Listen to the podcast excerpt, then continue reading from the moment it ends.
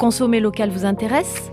Ce podcast de Sud-Ouest est accompagné par le mouvement hashtag Bordeaux Local, une campagne qui met en avant les acteurs économiques girondins, les établissements, les hommes et femmes qui jouent la carte des produits locaux et des vins de Bordeaux. Aujourd'hui, plus que jamais, l'ensemble des acteurs locaux doivent se soutenir et participer à une économie plus solidaire, responsable et engagée. C'est pourquoi l'interprofession des vins de Bordeaux, l'UMI Gironde et l'Office de tourisme et des congrès de Bordeaux Métropole ont conçu ce mouvement, avec l'adhésion de nombreuses personnalités. Si vous aussi vous êtes hashtag Bordeaux Local, rejoignez-nous en découvrant les établissements qui mettent en avant les produits locaux, en vous inscrivant sur bordeauxlocal.fr et en partageant le hashtag Bordeaux Local.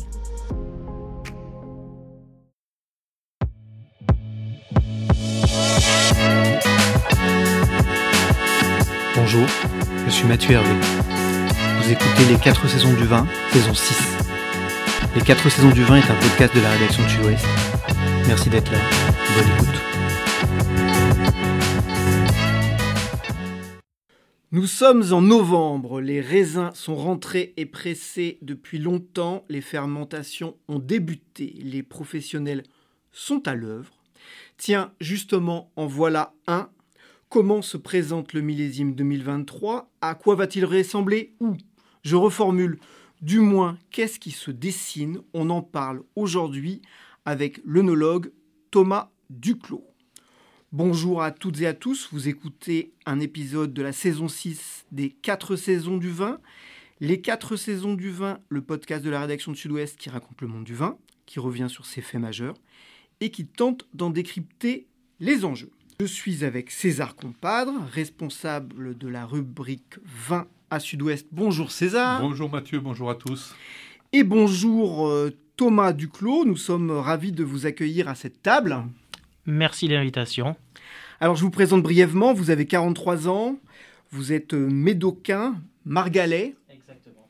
Vous êtes consultant depuis 2005 euh, au sein du laboratoire Eunoteam avec Marie-Laure Bademura et Julien Bell. César, je me tourne vers toi, un œnologue, quel est son rôle? On, est, heureux d'accueillir aujourd'hui euh, euh, Thomas Duclos parce que pour, faire un, focus sur le travail des œnologues, effectivement, on a reçu autour de cette table des, des producteurs, des courtiers, des négociants, mais il y a une profession qui est parfois une profession un peu de l'ombre, qui est celle d'œnologue conseil. Euh, qui gravitent dans tout le vignoble, qui, ont des, qui ont des clients, parfois des dizaines de clients. Il y a plusieurs laboratoires ici en Gironde, des petits, des grands.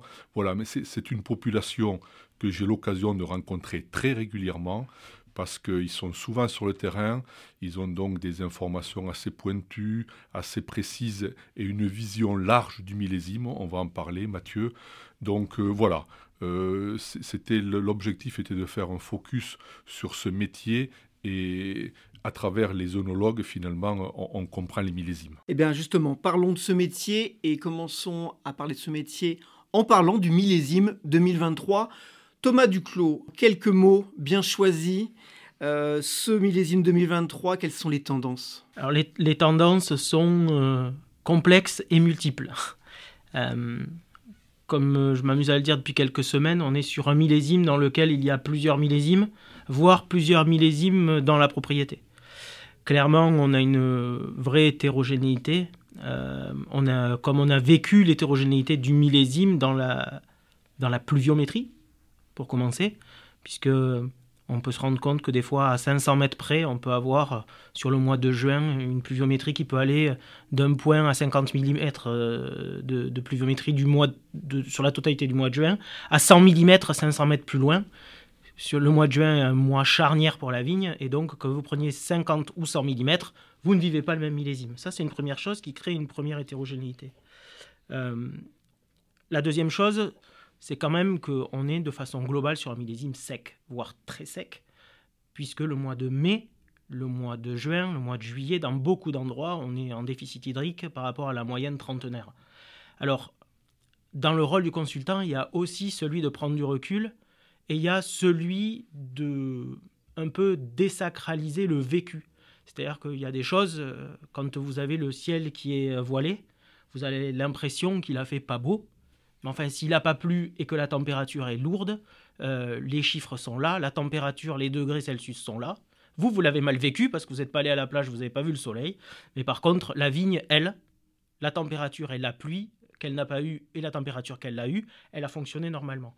Donc de façon globale, la vigne a fonctionné dans des, on va dire, des idéaux euh, agronomiques et viticoles quand même dans l'ensemble intéressants sur, euh, sur mai, juin et juillet, qui, qui fait que aujourd'hui on en reparlera dans, le, dans, dans, les vins, on est plutôt sur, euh, sur un très joli millésime. On va devoir s'en excuser encore une fois, mais malheureusement...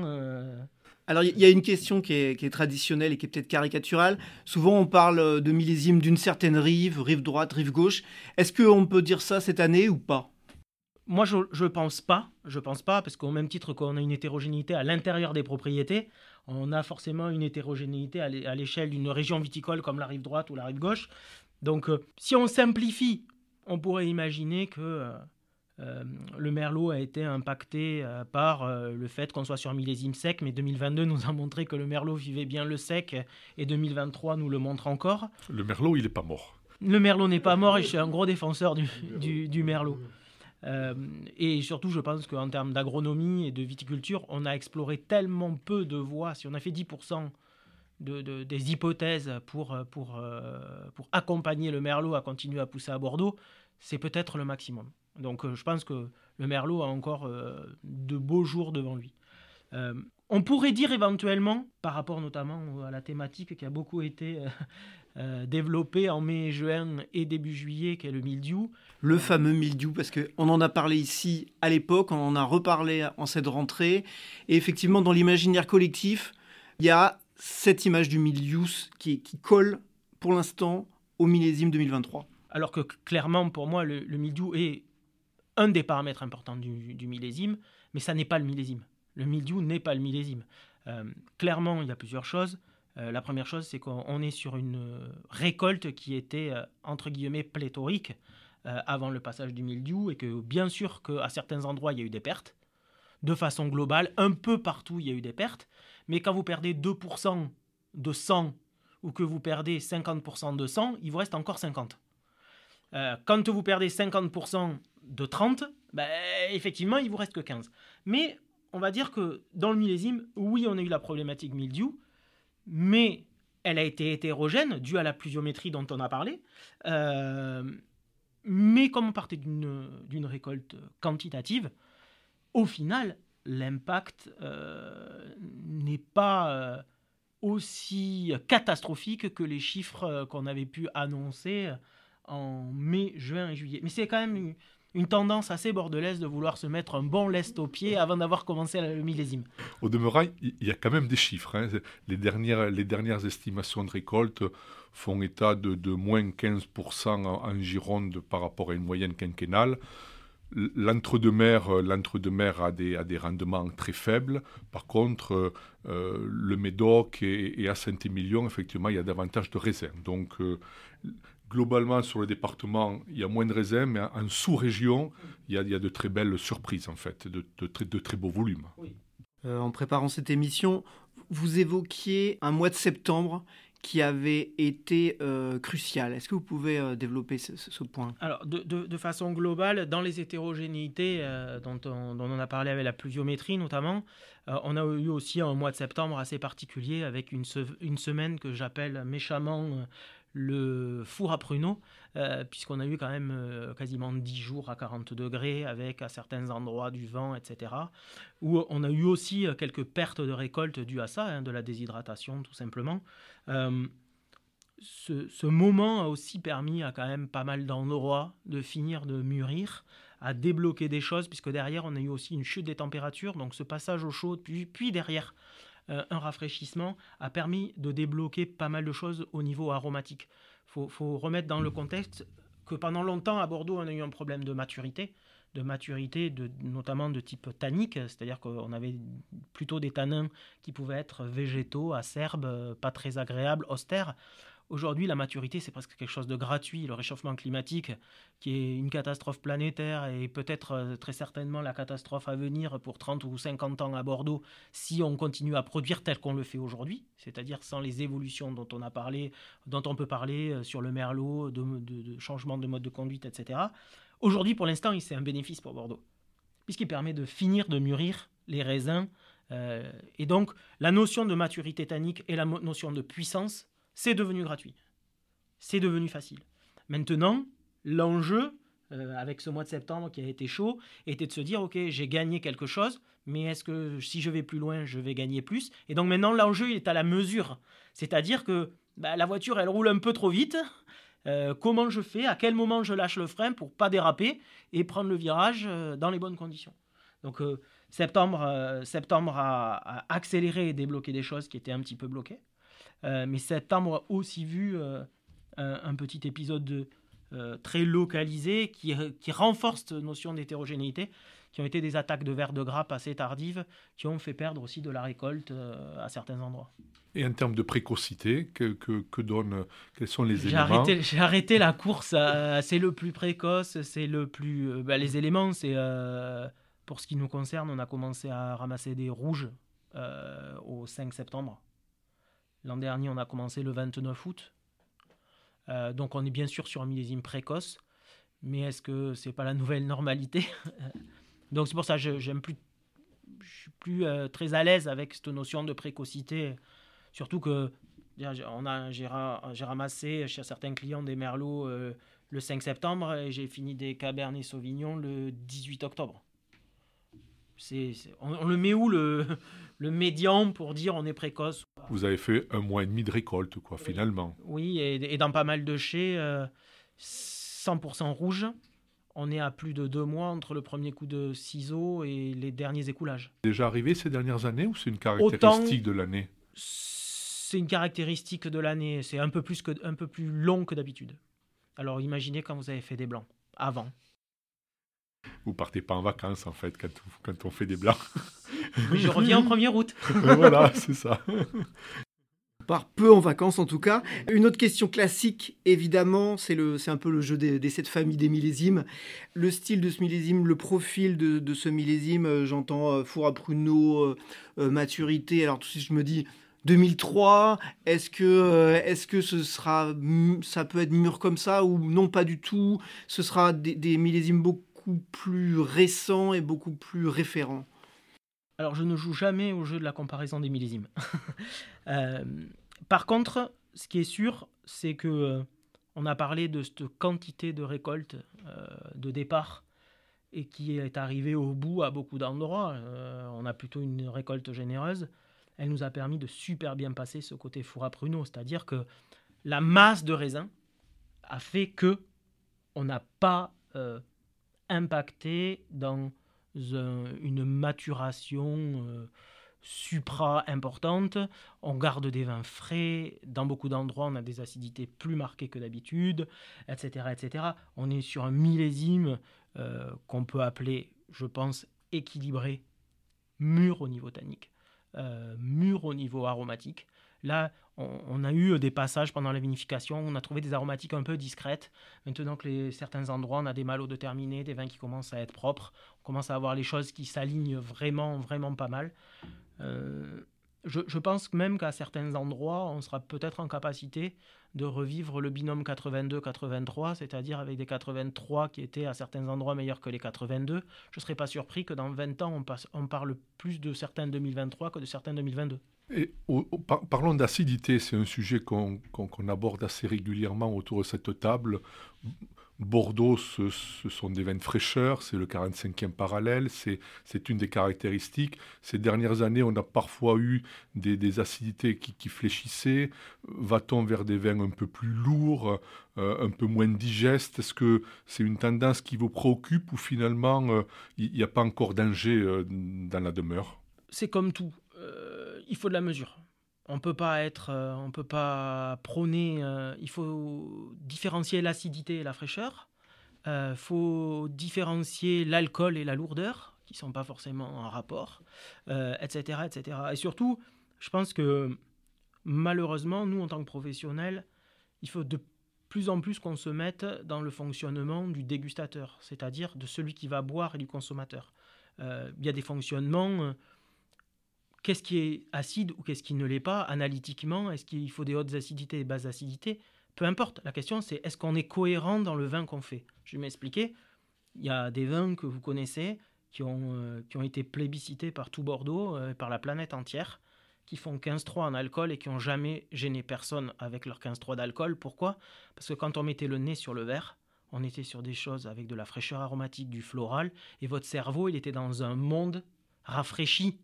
Et donc l'alcool n'était absolument pas un problème. Donc on, parle, pour moi, on doit parler de cohérence dans les choses.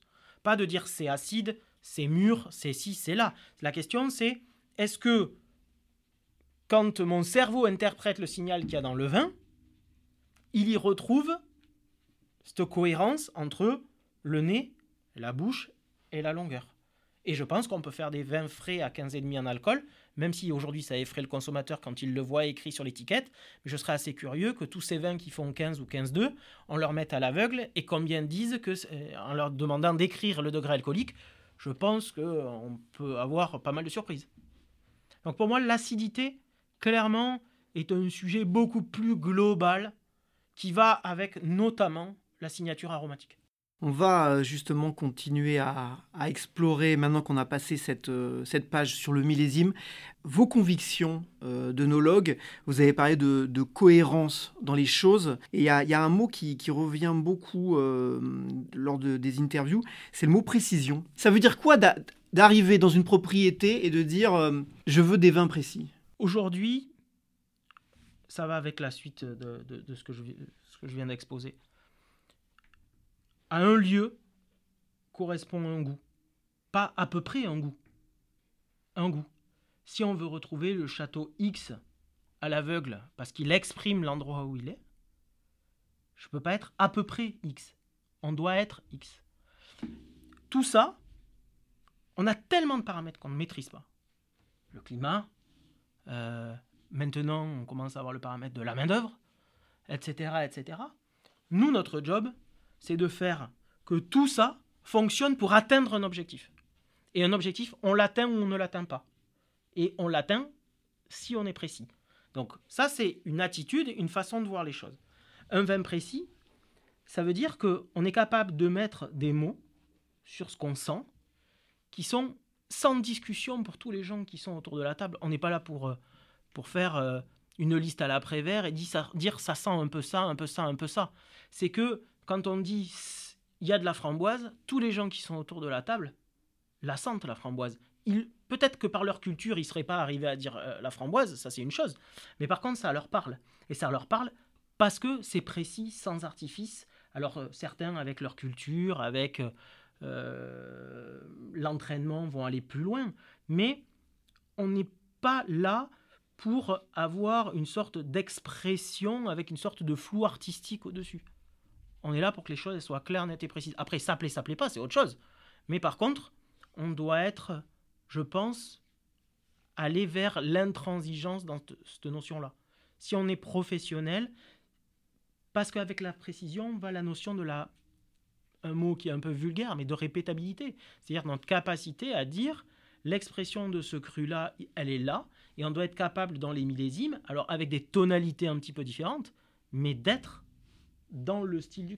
Et vous, avez, vous qui, suivez des dizaines et des dizaines de propriétés, on peut quand même pas dire que 100 propriétés sont à l'image de 100 lieux. Si, si les propriétés sont quelques kilomètres les unes des autres, on n'arrive pas à ce degré de précision. Vous pouvez avoir euh, sur une propriété euh, il n'y a pas que le lieu. Dans le lieu, ce qu'on appelle le terroir, il y a le lieu, il y a le climat. Alors on peut supposer à, la pluviométrie près qu'il que, y a une forme de similarité. Mais par contre, il y a aussi quelque chose qui est primordial, c'est le plan, le complan, le végétal. Deux parcelles côte à côte, avec un végétal qui a 80 ans, euh, non issu euh, d'une sélection quelconque, euh, avec une forme de diversité à l'intérieur de la parcelle, et à côté de ça, euh, une vigne plantée dans les années 70 avec euh, une sélection du matériel végétal qui était complètement autre. Vous avez potentiellement une unité de lieu, une unité de climat, et pourtant vous allez avoir deux vins tellement différents. Donc bien sûr que euh, deux crus côte à côte n'ont pas le même goût. Alors, on, va continuer justement. On parlait d'intransigeance. Et alors, je me demandais, euh, quand on arrive dans une propriété, ça ne doit pas être forcément évident de, dire euh, bon, bah, mon job, c'est d'atteindre cet objectif et je vais être intransigeant. Comment vous, vous concevez votre rôle et comment ça se passe en pratique? Nous, déjà, on a une chance énorme. C'est qu'on peut se permettre de choisir les gens avec qui on travaille. C'est-à-dire qu'aujourd'hui, euh, travailler avec quelqu'un, c'est une rencontre d'un lieu, d'un propriétaire et d'une équipe. Aujourd'hui, si on n'a pas l'alignement de ces trois choses qui, pour nous, sont adaptables, malléables, euh, où on ne peut pas écrire une aventure ensemble, c'est quelque chose, c'est un mot qu'on utilise beaucoup, la notion d'aventure, la notion de projet. On n'y va pas. Parce qu'en fait, on n'atteindra jamais un objectif ou qui est utopique, ou on n'est pas clairement pas les bonnes personnes. Et ça, faut savoir se le dire. On n'est pas fait pour travailler ensemble. C'est pas un jugement de valeur. C'est que on a une façon d'appréhender les choses. On y met de l'affect. On y passe beaucoup de temps. On a besoin de s'entendre avec les gens. On a besoin de se faire entendre dire non. On a besoin de s'engueuler. On a besoin de passer des bons moments, etc., etc. Donc euh, aujourd'hui, ça, c'est nécessaire et indispensable à, tenir un projet. Donc, quand on choisit, on se choisit mutuellement, en fait, hein, le client et nous, eh ben, après, on fait un bout de chemin ensemble. Et dans le bout de chemin qu'on fait ensemble, il y a une notion d'apprentissage, une notion d'éducation commune. Moi, je résume souvent en disant notre métier, c'est de rendre tout le monde meilleur, y compris nous. Donc, euh, ben, c'est comme ça que on traverse euh, des périodes de 10, 13, 15 ans de collaboration avec des gens où on ne s'est jamais lassé.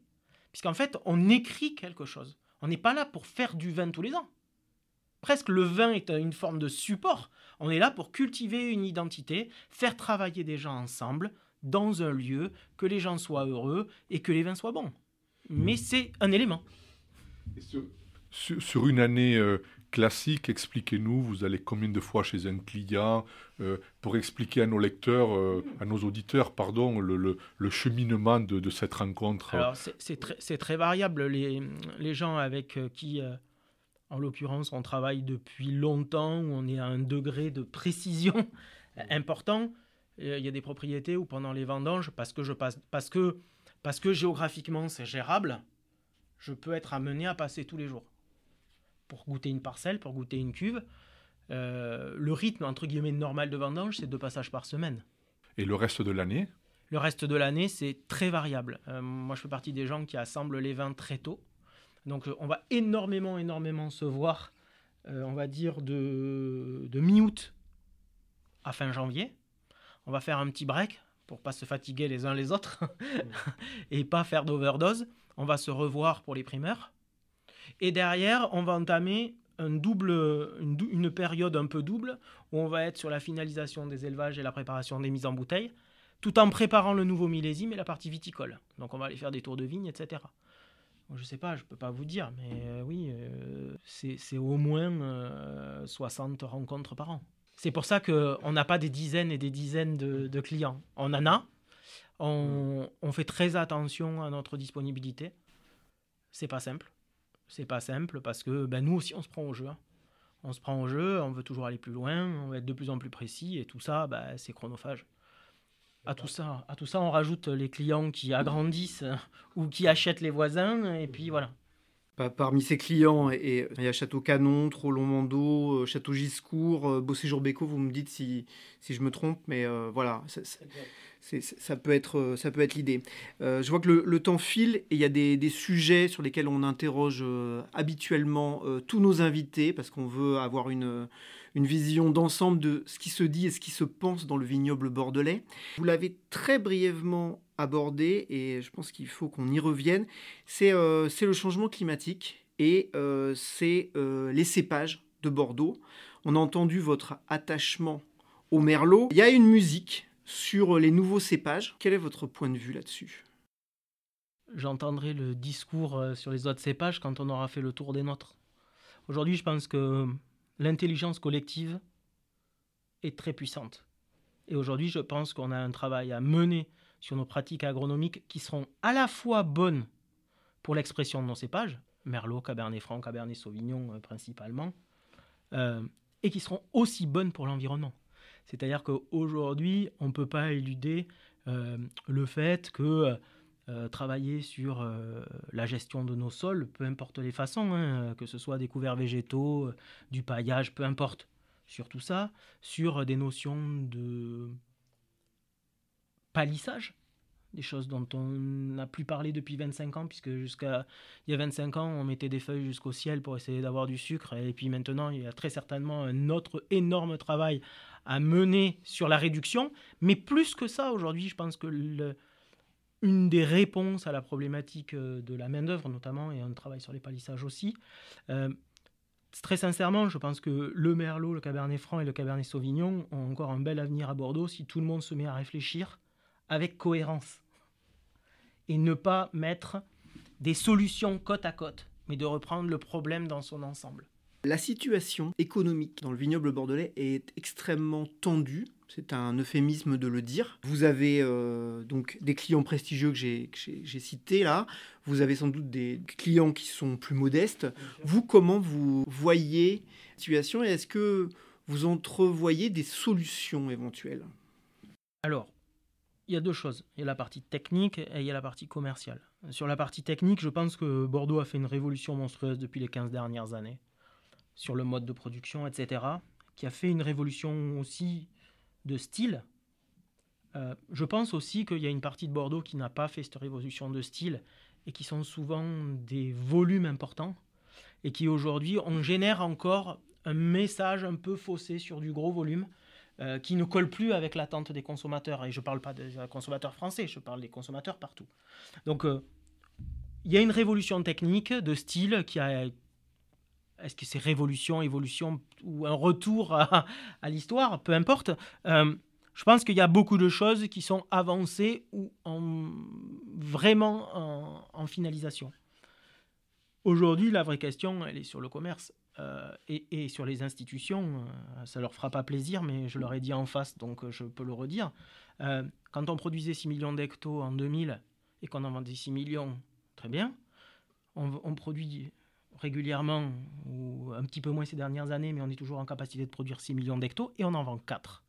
Quand moi j'entends dire que la solution c'est l'arrachage, peut-être pour partie, mais à un moment donné, il faut se poser la question de pourquoi on ne vend plus que 4. Alors, j'ai parlé du style et j'ai parlé de la technique, mais aujourd'hui, a-t-on, est-ce qu'on sait donner les moyens? On me répond que oui, mais aujourd'hui, quand vous voyagez, combien de gens on voit qui vendent du vin de Bordeaux? Je parle du vin de Bordeaux, très bien, il y a les grands crus classés, je suis d'accord. Mais aujourd'hui, il y a un effort à faire.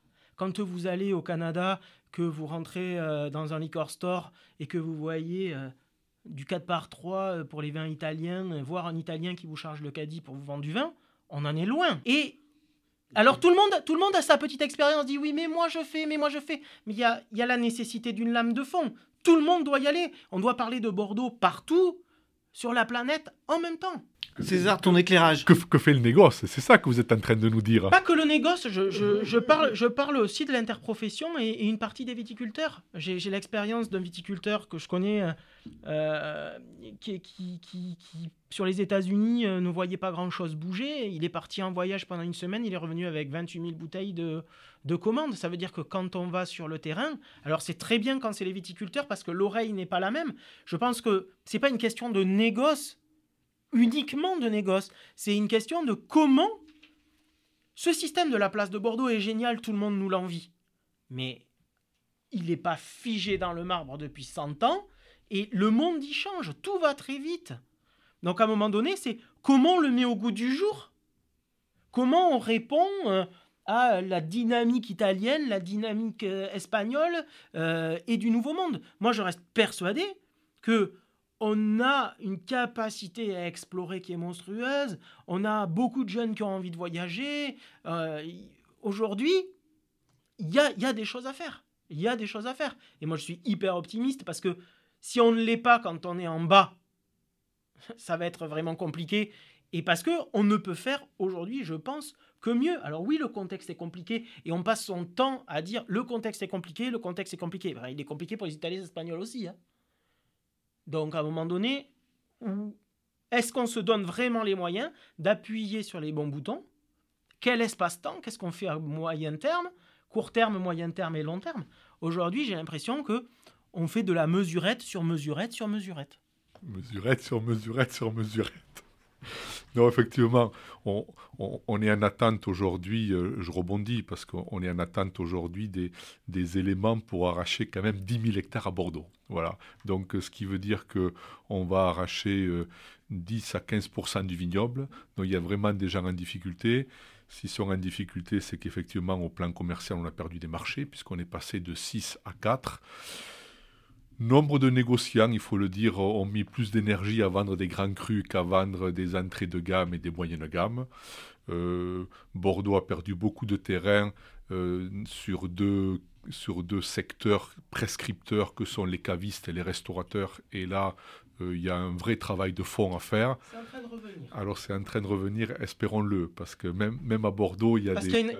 Je pense qu'il y a une réalité et que, que beaucoup de gens partagent avec nous, notamment les journalistes euh, critiques qui disent aujourd'hui sur la frange 5-20 euros, Bordeaux est intouchable qualitativement. Donc il y a bien des choses à vendre en termes d'idées. En même temps, il y a des groupes de travail qui fonctionnent, dont on entend peu parler, mais des groupes de travail qui fonctionnent au niveau de l'interprofession pour essayer de, de, de, faire qu'il n'y ait pas des, des, quantités importantes de vins de Bordeaux qui sont mis aujourd'hui sur le marché et qui n'ont pas le niveau qualitatif exigé pour, pour, pour être un vin de Bordeaux. Euh, on parle de 10, 15 à 20% des volumes qui ne sont pas au niveau qualitatif. Donc effectivement, ça fait un gros sujet. Euh, ça, ça vous fait des clients, ça, Monsieur Duclos, pour les amener à un niveau qualitatif. Je, rebondis là-dessus. Il y a une question du, du goût. Aujourd'hui, le, goût du vin, c'est un, épiphénomène autour du, phénomène goût. On n'a jamais vu autant d'émissions de télé sur la cuisine, on n'a jamais vu autant d'émissions de télé sur la production de cochons ou de vaches. Euh, il y a une vraie attention au goût. Euh, on a, de, de, par, euh, de par le climat, de par des attentes à un moment donné, essayer de pallier à des manques de maturité, etc., avec des maturités un petit peu poussées et qui étaient euh, judicieux avec les maturités qu'on avait, qui a, qui a amené aussi à une notion euh, un peu d'homogénéisation, c'est-à-dire qu'un euh, fruit très mûr, il a le même goût qu'il soit sur un bon endroit ou un mauvais endroit. Aujourd'hui, je pense qu'il y a une culture du goût de façon globale et les gens veulent plus de finesse. C'est un mot un peu pédant utilisé ici, mais ils veulent plus de mesures, plus de contraste, plus de, de délicatesse, plus de pixels en fait. Et, aujourd'hui, c'est un vrai sujet. Moins de surmaturité. Alors moins de surmaturité, moins de bois. On parle même de vin al dente. C'est une expression que, que j'ai apprise il y a assez peu. C'est beaucoup utilisé par Pierre-Olivier Clouet à Cheval Blanc. Euh, Vous êtes partisan de, de, du vin al dente? Je suis partisan de la justesse. C'est-à-dire que juste dans le goût, juste dans la maturité, juste dans le bois. Aujourd'hui, euh, le bois qui a été vu aussi comme un ennemi associé de la surmaturité, euh, je pense que de façon globale, on a, pour nos clients, jamais autant utilisé de bois qu'aujourd'hui. Par contre, ils se voient moins. Ils se voient moins parce que ben, les tonneliers euh, travaillent de mieux en mieux. On est capable, dans la notion de précision, d'aller plus loin euh, dans nos attentes, ils sont capables d'aller dans le sens de nos attentes et d'être reproductibles, etc., etc. Et oui, il y a une vraie question du goût dans cette notion de nuance, de relief, de dynamique. Euh, et aujourd'hui, on a de plus en plus d'interlocuteurs en face de nous, de consommateurs, qui sont en attente de ces finesses-là. Euh, dernière, dernière question, très brièvement évoqué, vous, disiez les dégustateurs référents euh, sur euh, la gamme 5 euros, 20 euros, il n'y a pas meilleur rapport qualité-prix de Bordeaux. On a laissé euh, l'idée se diffuser que Bordeaux c'était des vins trop chers ou pas? On a, laissé diffuser deux idées. Une que les vins de Bordeaux étaient trop chers. Parce que, bah, comme toujours, hein, une voiture c'est cher, mais si vous prenez que la Ferrari, forcément c'est cher mais il y a aussi des Dacia. Donc, euh, et dans ce cas-là, ça vous amène aussi du point A au point B. Euh, donc ça, c'est la première chose, c'est qu'on on regarde toujours par l'élite. Euh, oui, à Bordeaux, on peut faire des grands vins entre 5 et 20 euros parce qu'on a la chance d'avoir des terroirs historiques qui produisent des grands vins. Ça, c'est une première chose. Et on a associé, ou on n'a pas réussi à dissocier l'image de Bordeaux et du vin du dimanche midi du grand-père.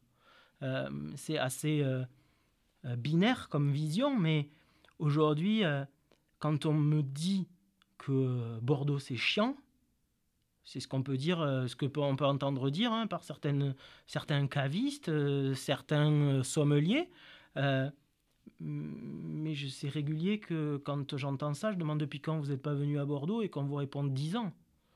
Depuis 10 ans, je pense que Bordeaux a changé. Que si vous voulez chercher des produits in à Bordeaux, il y en a plein.